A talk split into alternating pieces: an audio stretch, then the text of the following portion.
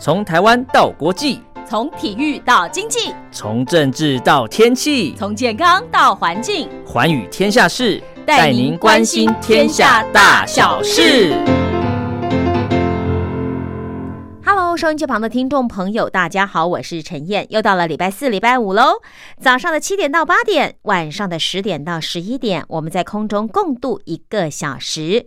礼拜一、礼拜二呢，是由茉莉所主持的《听心灵在唱歌》；礼拜三是黄轩的《宝贝宣言》；礼拜四啊，礼拜五啊。就是陈燕了，对，我们来关心一下哦，可能国际的，可能两岸的，可能你不知道的，包括一些健康的讯息，一些国际的大小事。当然，不见得所有的大小事我们在今天这两集节目里面都听得到，但是我会尽量哦，将一些杂志啦、报道啦、周刊所刊登的一些评论文章呢，跟听众朋友做介绍。也欢迎收音机旁的听众朋友锁定每个礼拜四、礼拜五的这个时段收听陈燕制作。主持的《寰宇天下事》节目一开始为您播放的这一首是炎亚纶带来的《一刀不剪》。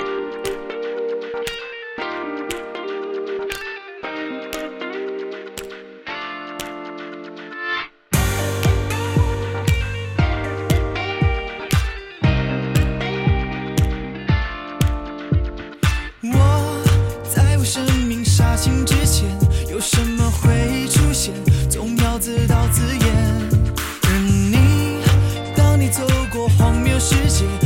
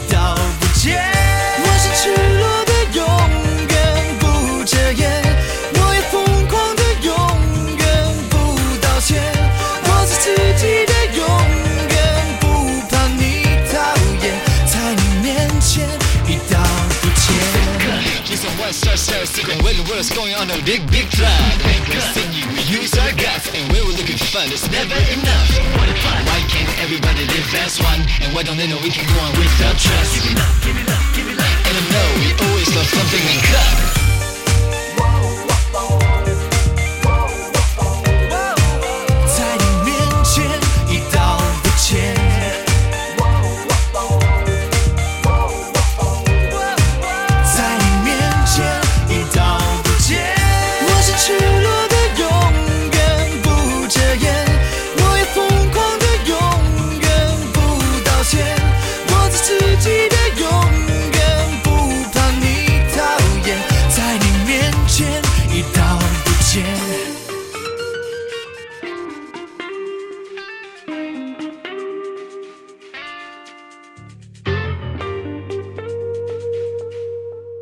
在全球缺货贵潮之下，运价飙涨，不止出口业者面临了成本增加、获利减少的困境。当断链、掉单、客户流失的风险大增，台湾正掀起新一波的企业生存淘汰赛。供需不平衡之下，预期高运价将会维持到今年的上半年。究竟大缺柜风暴会带来哪些冲击？企业又该如何应应呢？我们看到的哦，是《金周刊》一二五六期的一篇分析报道。这当中呢，他也将呃四位在国际上货柜的呃非常具有指标性人物的说法哦摘录给大家。包括德国航运公司的赫伯罗德执行长洛夫哈本詹森说，估计高运价会维持到二零二一年的第二季。五月份美西线的长约海运预估会提高超过七成，而海运时代已经正式进入了高运价的时代，就是说会花高额的金额哦。另外呢，全球最大的航运运输集团马士基副总裁文森特·克拉克说，公司所有可航行的船都已经在海上了，可装货物的柜也都在使用当中。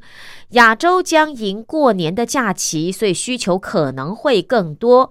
目前货柜无法满足上涨的需求，预料运费高峰会出现在上半年。毕竟现阶段的运量实在太大了。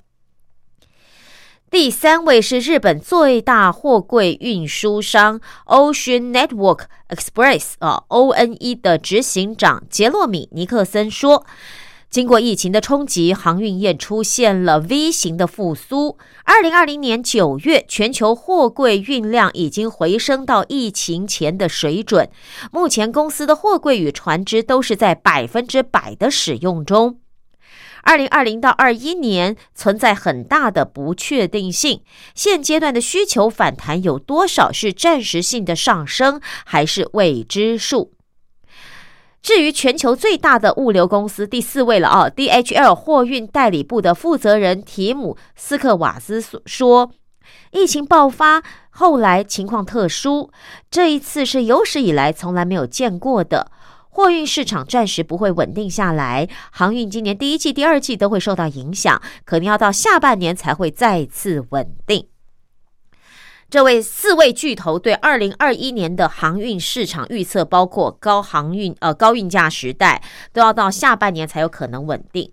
到底为什么全球会有这个大缺柜的风暴呢？你知道国际货柜的运价在半年内涨两倍，就算你有钱也未必抢得到。好，你就算抢得到，也未必能赚钱。到底发生了什么事儿？我们一块来了解。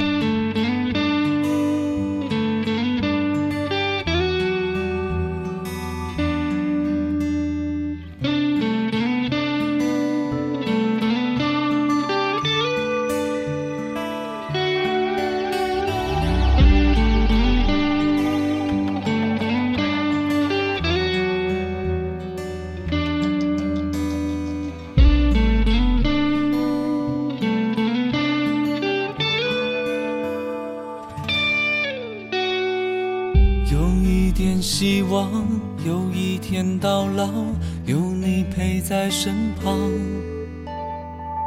一起看月亮，一起等太阳，手牵手晒星光。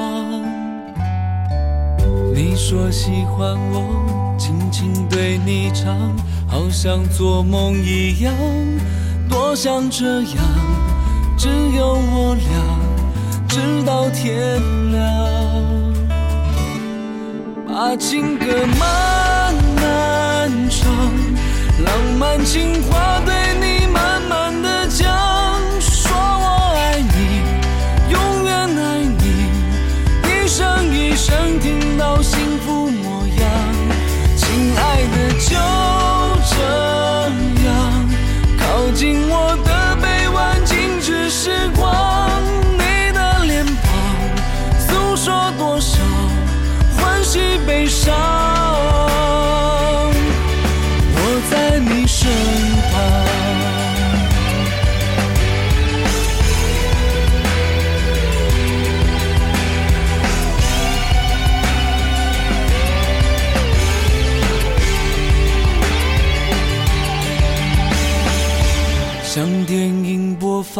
结局会怎样？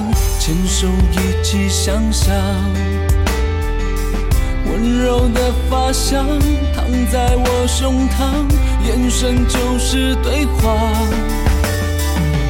你说喜欢我，轻轻对你唱，好像做梦一样。我想这样，只有我俩，直到天亮，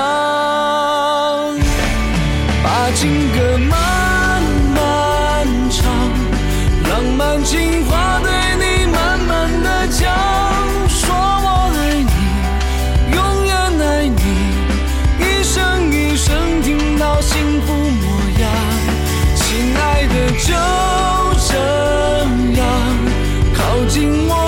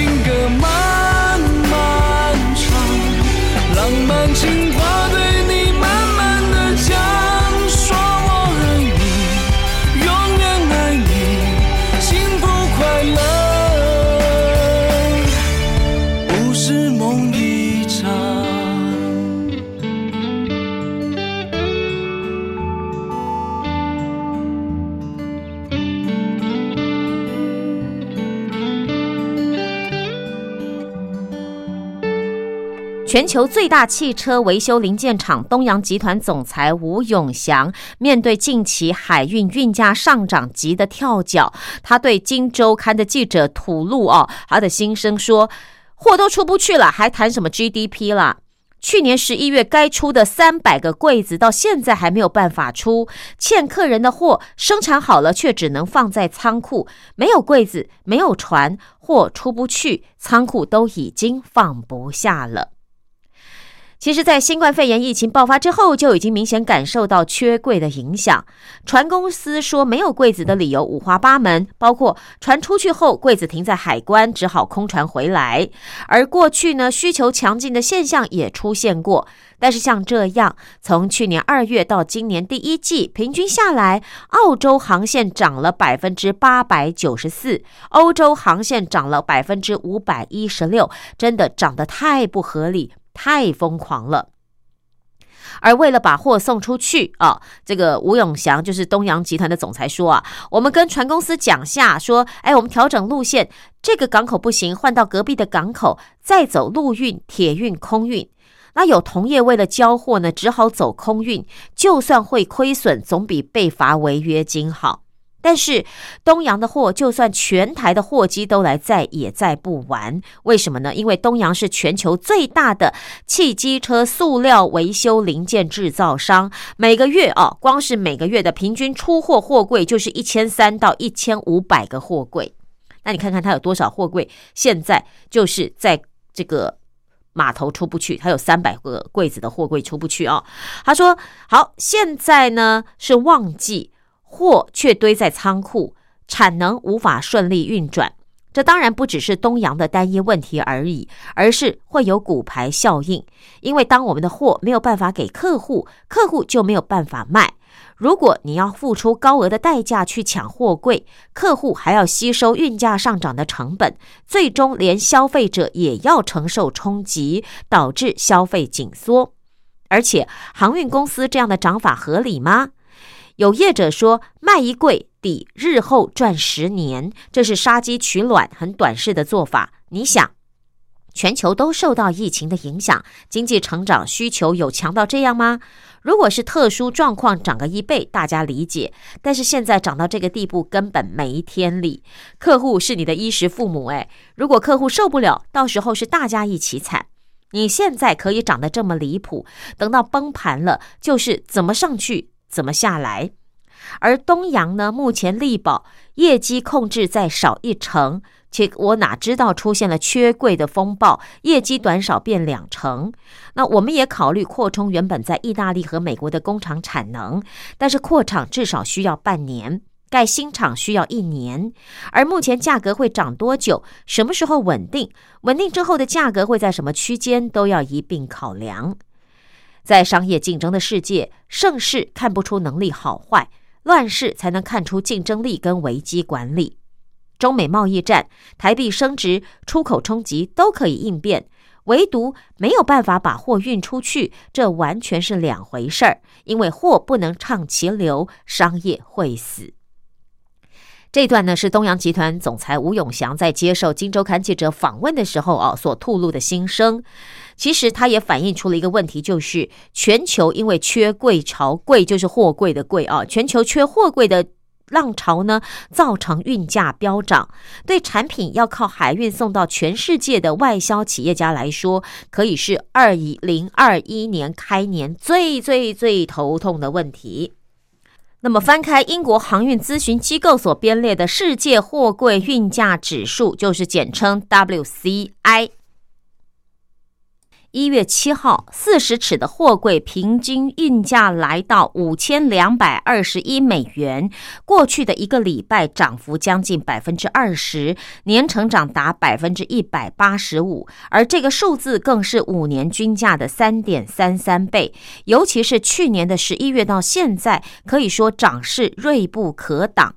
最热门的远东到北美、远东到欧洲的航线报价从两千多美元一路喊到将近一万美元，而一位刚退休的海运公司董事长不讳言的说：“若不算特殊柜或海陆联运的情况，这四十五年来确实没有看过这种价格。”而阳明海运总经理杜淑琴日前也在法说会上直言：“哦，缺柜的问题目前仍然无解。”缺柜现象让台湾机车业龙头光阳执行长柯俊斌很苦恼，有的欧洲国家八千欧元都找不到柜。他直言，船公司缺柜不止以价质量，甚至会把订好的货柜拉下来。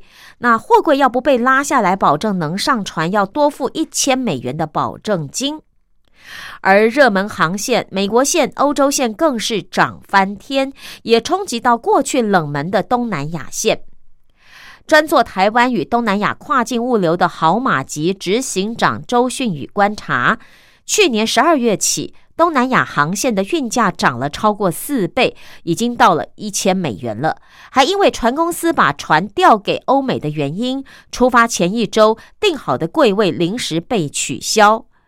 周训宇说：“没有人预料到会订不到柜子。”过去好马吉一个月固定订两个货柜，现在啊随时要订，因为先抢有就上，不管有没有订单，每周先说要一个四十尺的货柜，哪怕订单量没有装满一个货柜也照出。他说只要不赔钱就好，因为现在你不出，不知道还有没有下一班。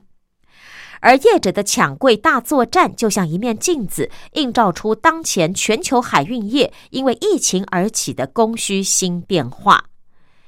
一位海运业者说：“啊，就算有船，没有货柜也没用，也不可能直接把几台冰箱吊到船上去放嘛。”而他认为，市场的价格取决于供需。去年初啊，许多国家相继封城，船公司预期没有货载，寄出空班。而根据海运咨询机构的统计，在去年上半年至少缩仓百分之十以上。没想到呢，下半年随着疫情趋缓、陆续解封之后，欧美各国在报复性消费之下，需求量来的又急又快，包括防疫物资、居家上班等防疫新生活所需要的消费性电子产品、家具、自行车，还有健身器材等等，以及电商业者为了让消费者更快拿到商品，在各地物流中心提高存货，这都是随着疫情新增的需求。宏远投顾最新的货柜航运业研究报告证实，美国零售商的库存确实偏低哦。去年的六到十月，美国零售商的库存销售比呢？啊，你要知道啊，企业账上的库存金额除以当期销售金额，数字越低，就代表你库存的这个水平量越低哦。那去年呢，这个美国的库存啊，它徘徊在一点二二到一点二三的历史新低与次低，因为前一年的这个时候呢，大概是一点四六。那由于零售商将积极拉升库存，所以目前许多哦需求强劲的商品，主要生产大本营都在亚洲，这让船公司不止船班恢复，远东到欧美的航线还多加派船班。好，那么加派船班是不是就解决问题了呢？当船公司准备迎来十年一遇的需求爆量的时候，新的问题又来了。新的问题是什么？就是塞港。那么原来啊，码头、仓储工人、拖车司机这些港务作业人员，去年因为疫情全部被解雇、染疫，或者是保持防疫距离，所以怎么样，造成缺工。这一缺工的情况之下，货柜装卸的作业就变缓慢了。举例来说，去年十二月，美国最大的货柜港洛杉矶港有十五艘船靠港装卸。港外还有毛博代谢的货轮哦，有二十三艘在排队，比十一月底多出十艘以上。这是在美国。那么其他国家呢？我们来看看英国的费利克斯托、南安普敦、伦敦门户三大港，更因为英国脱欧。当地的进口商怕关税调涨提前备货，还有遣散东欧技术劳工，造成缺工严重，三大港几乎塞爆。英国分公司通知台湾母公司跳港，也就是不停靠英国的三大港，改靠荷兰鹿特丹或德国汉堡，再用小船去进英国。你看我们刚刚说的塞港，对不对？还有跳港。都会导致准班率下降。还是咨询公司呢最新的数据显示，货运航呃货柜航运商全球船舶准时率哦，在去年的十一月就下降到百分之五十点一，这是测量十年来的最低水平。那么有一位货运呃揽业者的退休高层，他就说啊，因为疫情嘛，所以海关通关速度慢，港口塞住，那卸货到柜场的速度也会慢。他说啊，假设船公司呢有一百万个货柜容量。那最不缺货柜的状况就是起运站，所谓的起运站就是给出口商的装柜的地方，就起运站啊。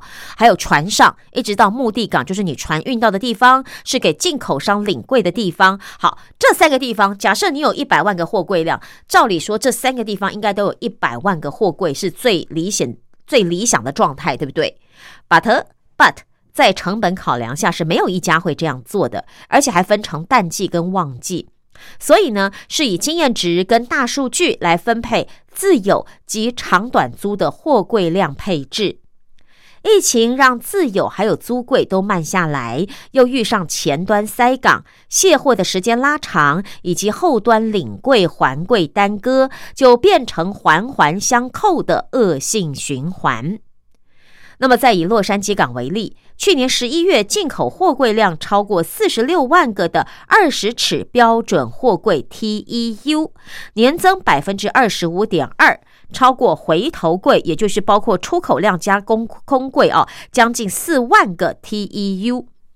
那一位不愿意具名的海运业者说：“因为现在运价高，你这个船呐不会等说所有的空柜回来再开船。也就是说，我今天在一万个货柜出去，可是我只有七八千个货柜空柜回来，我就开啦，对不对？所以就会造成远东缺柜，也因此啊，呃，就会预估说。”亚洲一月缺柜会比去年十二月增加六十万个 TEU，就是一个二十尺的标准货柜缺六十万个。而台湾除了半导体等高科技产业用空运为主之外，几乎所有要做全球外销生意的企业呢，都无法因为海运缺柜涨价而置身事外。运价飞涨，恐怕会带动从生产客户到终端消费者的一连串转嫁效益。呃，光阳机车的柯俊斌说：“运费谁负担呢？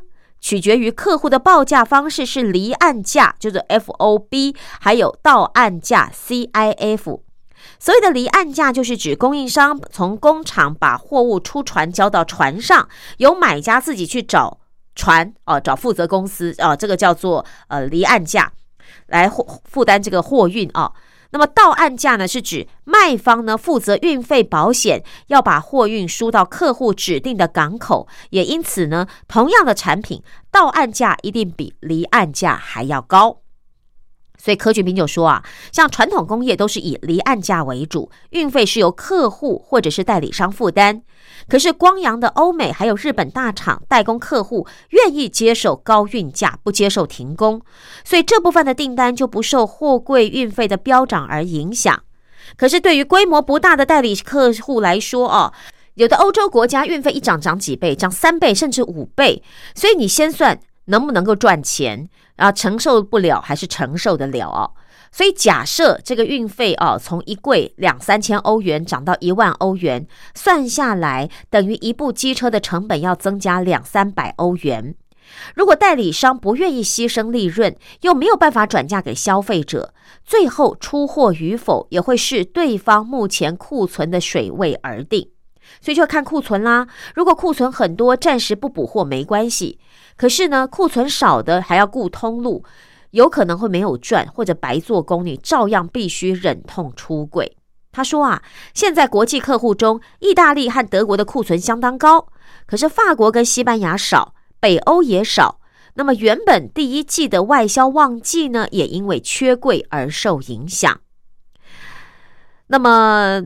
年营收约三百亿元的台湾最大针织垂直整合供应商旭荣集团执行副总经理杜宏祥就说：“如果成本增加，这一定是有影响的，不是割自己的肉，就是割客人的肉。”杜宏祥说：“货柜涨价的趋势是这样，几乎是没有办法控制的，而且塞港不是两三个月就可以消化解决的，就说钱都要出，只是看谁出。”而谈判筹码呢，是商场的现实。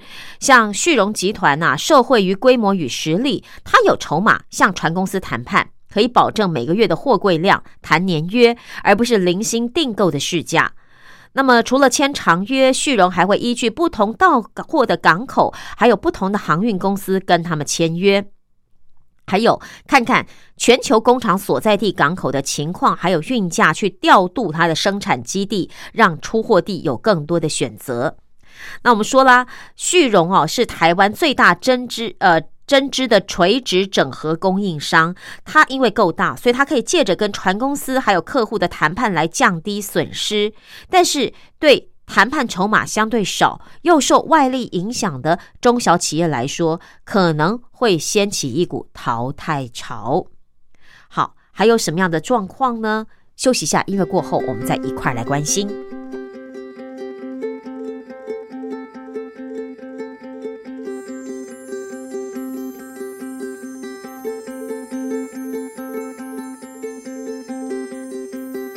一颗小星星。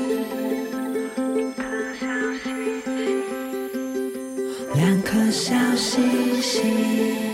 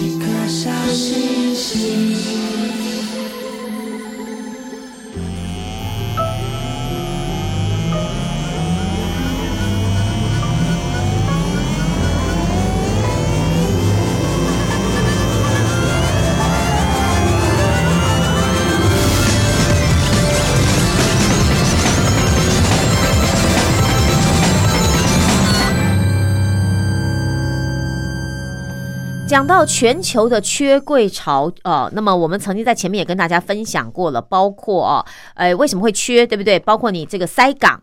对不对啊？还有进港啊、跳港这些都有可能。那塞港、跳港的情况之下，就是说你货物塞在这个港口，没有人上货，没有人下货哦。那跳港就是说我根本就是已经不停靠了，我走别的地方啊，走别的港口，然后再从别的港口运过来。那塞港、跳港是大家现在都面临到的问题，更何况是货运的运价一直飙涨。我们来看看啊，快艇外销全球超过二十国，年营收约千万元规模的科建旅船，业绩确实受到缺柜下运费飙涨所苦。科建旅船第二代的范荣汉说，现在运费涨得非常的可怕。台湾到意大利的四十尺货柜运价，从去年十月的两千美元，十二月的四千美元，到现在是九千八百美元。他说，客户光听到变四千美元就说不要现在买，晚一点买。你更何况现在是九千八百美元，客户还会买吗？好，那么这是因为受限于产品的特性啊。科建旅船呢，它一艘快艇重达四百公斤，而且体积呢跟修旅车一般大。一个二十尺、四十尺的货柜只能够装一到四艘的船，而且大部分的国家客户指定一艘，你还是要出一个货柜。所以客户对于价格的敏感度高，只要运费啊有一点点风吹草动，都会牵动到购买的意愿。他说啊，原本的运费成本哦，大概只占六分之一左右，可是现在涨价之后呢，占到了五成左右。哇哦，真的涨太高。所以如果企业客户在当地有竞争对手，价差一成可以竞争。如果贵太多，你不可能把这个压力转嫁给消费者，因为没有竞争力。所以范荣汉就说，因为公司的外销占比超过七成，影响非常的大，所以只能挺过去，等运费降下来，而根本没有其他的选择。但是第一季呢，欧美的外销订单可能都没有，或者是表面成交，但是要等运费降下来之后才可以出货。所以他怕的是哦，不只是延后出货，而是流失之后的客人之后不一定会回来。也由于外销的业务现在很难做，所以呢，科建旅传说啊，它只能缩衣节食，专注产品的开发，并且努力内销。所以范荣汉的心声也是这一波台湾中小企业直接面对缺柜浪潮的缩影。而这一波的大缺柜潮到底会持续多久呢？那又是什么时候可以回落到之前的正常状况呢？根据拥有超过四十年经验的海运公司前董事长观察哦，其实从物流角度来看，预计农历年后一到三个月、四五月呢，欧美大量的空柜陆续回来，缺柜的问题就可望缓解。而另外一位呢，货揽业退休高层则说，其实说缺柜影响到第一季是对也不对，因为到上半年都不算离谱，要等时间点过了才知道。所以具体来说呢，后续还可以由零售业库存、全球的船舶准班率以及最新货柜船舶供给，还有需求情形这三大讯号来判断缺柜的影响时间。如果零售业的库存水位仍然维持低档，表示需求还是很强劲。如果船班船舶的准班率哦，由低点开始走高，代表全球的塞港情况已经逐渐获得缓解。而根据航运市场咨询机构十二月的最新估计数字哦，今年全球货柜装卸量的年成长幅度比去年还要高，来到百分之三点五，仓位供给量则年增百分之三点九。那从今年供需数字的差距缩小来看，也显示。过去近十年，海运市场供过于求的现象已经被反转，所以今年应该是供需健康的一年啊！这个海运业的退休董事长说：“呃，感觉上是供需健康啦。可是如果疫情再起，货物进出又是另外一回事儿了。所以在充满变动的二一年，有大订单，你不要高兴的太早。缺柜下呢，货不一定出得去；没有大订单呢，也不用怀忧丧志。”趁机养出灵活应变的能耐与竞争力，才是企业能够逃过淘汰赛的真本事。好，所以呢，有机会我们再来跟听众朋友介绍一下台湾企业啊，会不会逃过这个缺柜风暴？中小企业为什么面临淘汰赛呢？有哪些制胜的关键呢？请你继续锁定收听陈燕制作主持的节目，才知道哦。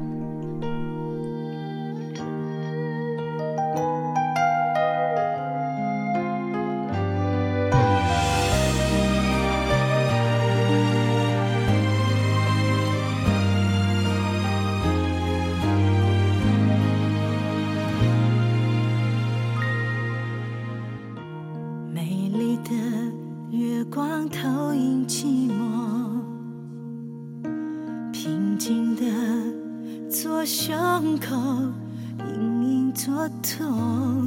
记得我们明明深爱过，最后却回忆纪念感动。听夜风唱起爱上节奏。伤痛悄悄复活那些美好曾真实拥有叹息在耳边流动。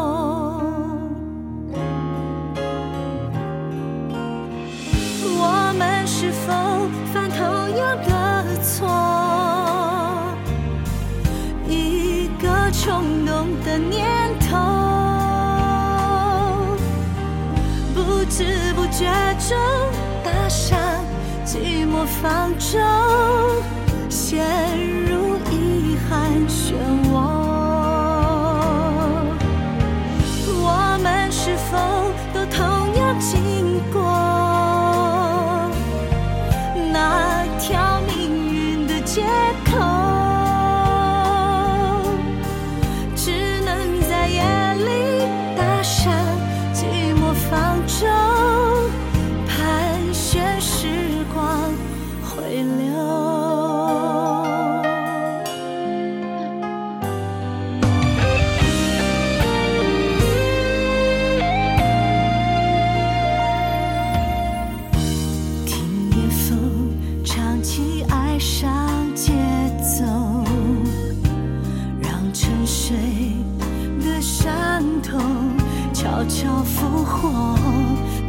美好曾真实拥有，叹息在耳边流动。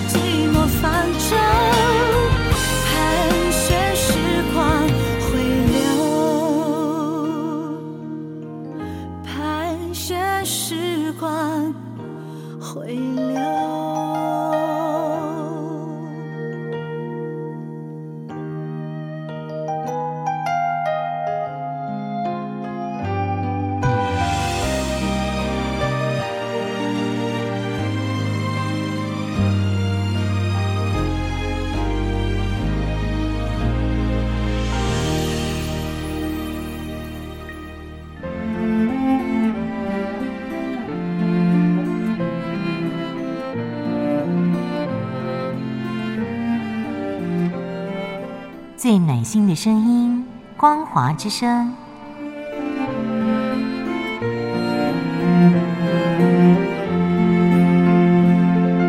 短波九七四五千赫，六一零五千赫，中波七一一千赫，九八一千赫，八零一千赫，八四六千赫，温暖陪伴您。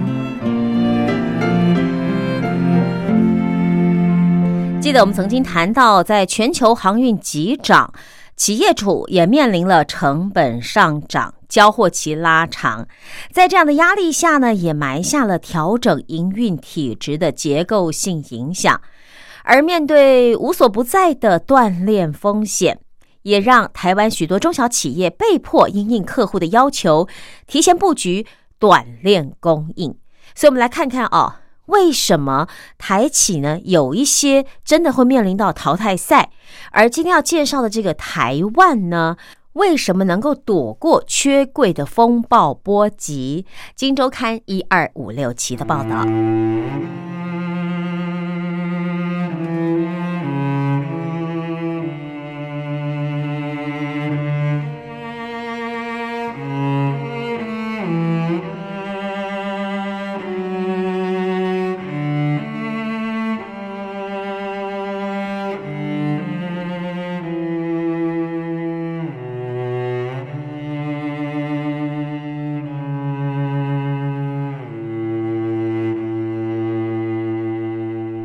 随着全球缺柜风暴越演越烈，台湾许多中小企业都成为了重灾户。最直接的冲击就是营运成本提高。一位从事卡车车灯代工的业者哦，刘先生他就说了，从去年十月开始就有缺柜的状况，货运价格至少翻了三倍，现在甚至可以说有钱你根本都要不到柜。而这位刘先生的客户呢，主要是在北美与德国。过去他每个礼拜都从基隆港运出一个四十尺货柜的零件，而现在平均延迟两到三周。面对高涨的运费，他摇摇头，苦笑地说：“只能够咬牙硬撑，自己吸收。因为竞争对手都在马来西亚、东欧还有墨西哥这些地方，也都具有关税与汇率的优势，所以他根本就没有办法把成本转嫁给客户。”刘先生还说啊，有的客户急着要货，会要求改用空运，而过去空运的占比根本不到百分之十，可是目前已经翻倍哦，到百分之二十。还好这个空运的费用是由客户来承担。可是你过了这一关呢，更大的难关还在后头，因为最大的客户为了降低自身的风险，要求改变下单模式。那以前是缺多少就下多少单，那我每周出货一次嘛。可是现在客户改变了，他说他希望我们可以先备好一季的量，所以之后包括货运的价格啦、瞧这个船啦、瞧货柜啦，都变成刘先生的事儿。而在海上走两到三周的货品哦，也都算是自己的存货。而且这客户甚至要求说，刘先生你要到美国去设发货仓库 hub 啊，那东西在美国仓库都还算是刘先生自己的哦，要等客户从仓库拉货出去才算他的。这代表我要压存货，而且营运资金要多好几倍。那刘先生也解释啊，这个压力不只是营运资金，客户会跟我说他未来一季要多少量，但那只是说说的，是没有办法保证的。所以如果万一这些他都做了，可是订单有变动呢，也没有办法。好，相较于这家哦车灯的业者，台湾脚踏车踏板大厂台万工业。台湾的台万是一万两万的万啊，台湾工业呢，早在两千年的时候就在荷兰建立了发货仓库，透过短链供应，成为这波缺柜浪潮下少数不受波及的幸运者。台湾工业的总部位在台中大甲，在台湾与印尼都有生产基地，并且在荷兰成立了销售中心。除了帮脚踏车大厂美利达代工生产踏板之外，也用自有品牌在欧洲行销，市占率有超过五成。台湾工业总经理白雅慧说：“啊，缺柜对我们的营运影响并没有很大。”原因之一呢，是因为产品的特性，因为踏板啦、椅垫啦这种脚踏车的零件本身的体积是不大的，所需要的货柜量是比较少，约一到两周会出一柜到欧美哦。可是如果说脚踏车的下游厂单一货柜就只能装三四百辆脚踏车，它需要的货柜量就会比较高了。这是第一点，因为他们体积不大，所以货柜量少。再来第二点，是因为他们很早就在欧洲建立了及时供货的发货仓库，而且有长期合作的货运承揽伙伴——丹麦的 DSV 集团。而 DSV 呢，是一手包办台湾产品的海运与欧洲仓储、陆运的事宜。那白雅会说啊，这三者是环环相扣，而 DSV 呢，会确保台湾的产品运输顺畅。如果台湾产品在海运卡关，也会连带影响 DSV 在经手仓储与陆运的收入。所以呢，船公司会主动保留柜位给台湾。而目前缺柜对台湾营运上的影响，主要还是集中在订单报价模式的改变。他们的总经理白雅慧说，缺柜也带动原料上涨，像我的零件就东涨一点，西涨一点，最后成本就多啦。那你要如何跟客户去报价呢？在过去，如果客户单量大，双方会签订长期合约来保障年度的价格。可是现在，因为运费还有原物料都在涨价，所以订单的价格只能允诺一季，而且附有但书。他强调，突如其来的经营环境变动，势必要回头跟客户重新谈条件。这也要看你公司自己的实力到底有多少了。二代大学前校长陈来柱观察哦，缺柜、缺货带动运价上涨的影响应该是短期的，但是这个现象必须放在从中美贸易战、新冠疫情等一连串的事件来看，就是全球断链的危机，这才是真正的重大影响。其实早在两三年前，短链革命已经慢慢在发酵了，只是这一次呢，会更加速进行。而安侯建业联合会计师事务所顾问、执行副总经理刘彦博，他也观察到同样的趋势哦。他说，许多中小企业主在布局海外的策略，大多还是停留在成本的考量，便宜的地方来设点。可是现在不一样喽，世界不一样，应该要去看你的客户在世界的哪里，就近市场来设点才是重要的。他举例哦。自己某一个工具机业的客户，早期曾经被客户要求到美国就近供货，但是呢，受不了存货跌价损失，又把发货的仓库撤掉，然后走回头路，改到便宜的东南亚投资。可是啊，这一次的这位工具机业客户啊，他真的就痛定思痛了，他决定重新来设发货仓库，而且正在进行中。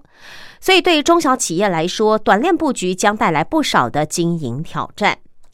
那么，一位不愿意具名的专家，他就粗估哦，毛利率至少要到百分之二十五以上，才可能设立发货仓库。除此之外，企业还要能够精准预测未来的需求量，要生产对的东西放在仓库才有用，否则呢，东西卖不掉是存货压力，有的还要蒙受廉价的损失。另外呢，很多中小企业没有国际经营能力，要去设发货仓库，那谁来管呢？所以这挑战很大哦，也因此二代大学前校长陈来柱说啊，他就建议中小企业应该要从三阶段按部就班来进行短列布局的应应。首先就是从设立销售中心开始，第二阶段再设立发货仓库，最后一步才到当地设厂。因为设立销售中心的目的是为了了解市场。陈来柱说，海运的运送距离远，时间动辄呢就两到三个礼拜，所以如果出货跟订单没有办法配合的话，成本相当高。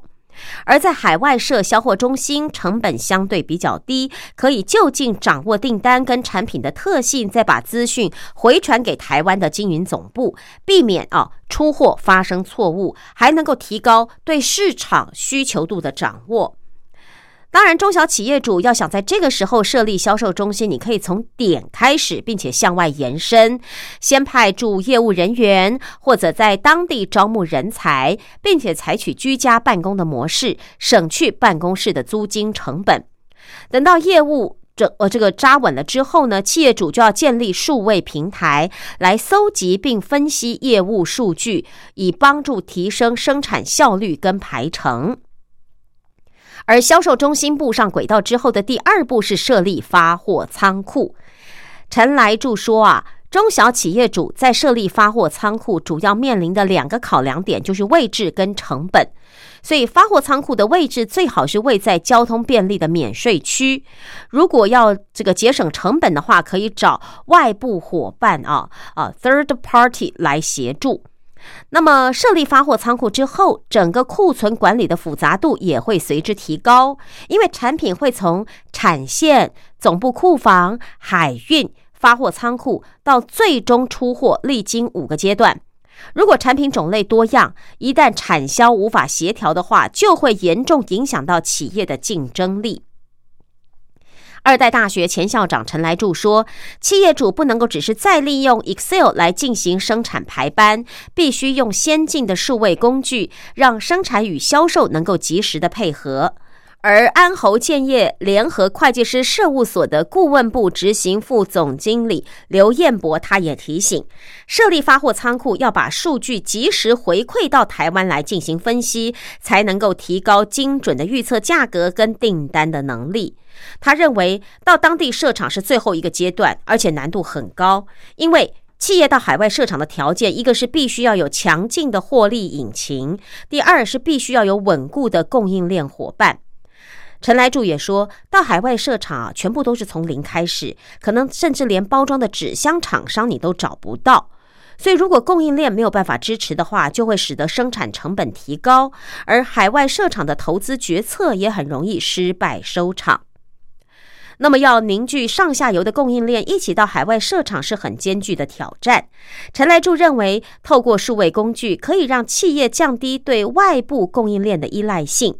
以前的工厂多属于大工厂，占地面积广，而且是劳力密集为主。可是现在呢，土地成本越来越高，所以未来是小工厂的天下。企业主要能够在有限的面积发挥最大的效益，势必要引入智慧的制程与排程的管理，来提高自己生产的弹性。陈来柱说：“所以未来啊，甚至可能连生产模式都会整个翻转。好比说，许多原物料透过三 D 列印就能生产，不需要有实体供应商来进行供货。如此一来，生产制成模组化的到哪制厂都不成问题了，对不对？”好，所以这是啊一种，就是呃，你要先会短链供应啊，也会有三个制胜的关键，告诉你，第一个就是设立销售中心，能够就近了解市场，提高对产品与订单的销售掌握度；第二就是回馈销售数据，来强化生产的效率，以优化排程。那这些都好了，第二步才能设发货仓库，当然要注意建仓的成本与位置，你可以找寻外部的伙伴来协助。同时的库存管理复杂度也提升了，所以必须透过数位工具让产销协调更及时。第三才是设生产基地，因为获利引擎必须强劲，企业必须要提高自身的利润与订单量，你才会去当地设厂。还有就是供应链上下游要配合建厂，如果没有办法，则透过数位转型，降低对外部伙伴的依赖，将智慧制成模组化啊，这是专家给的建议，也是《金周刊》在一二五六期哦。告诉大家呢，哎，你可以用短链供应的方式啊，来解决在这一波，呃，因为缺柜、跳岗、塞港，当然有一批中小企业可能会被淘汰的情况之下，你可以用短链的方式来解决很多的问题。当然，我们也把前提告诉大家，这是《金周刊》一二五六期的报道。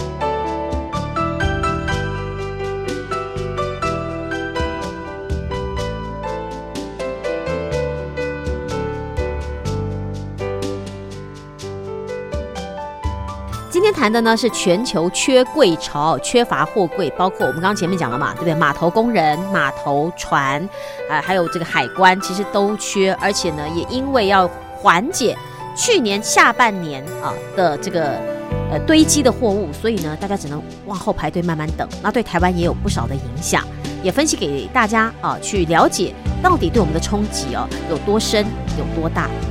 当然，更希望听众朋友持续锁定收听《寰宇天下事》，让我们把一些事情可以很深度的报道给您来参考。我是陈燕，我们下周见，拜拜。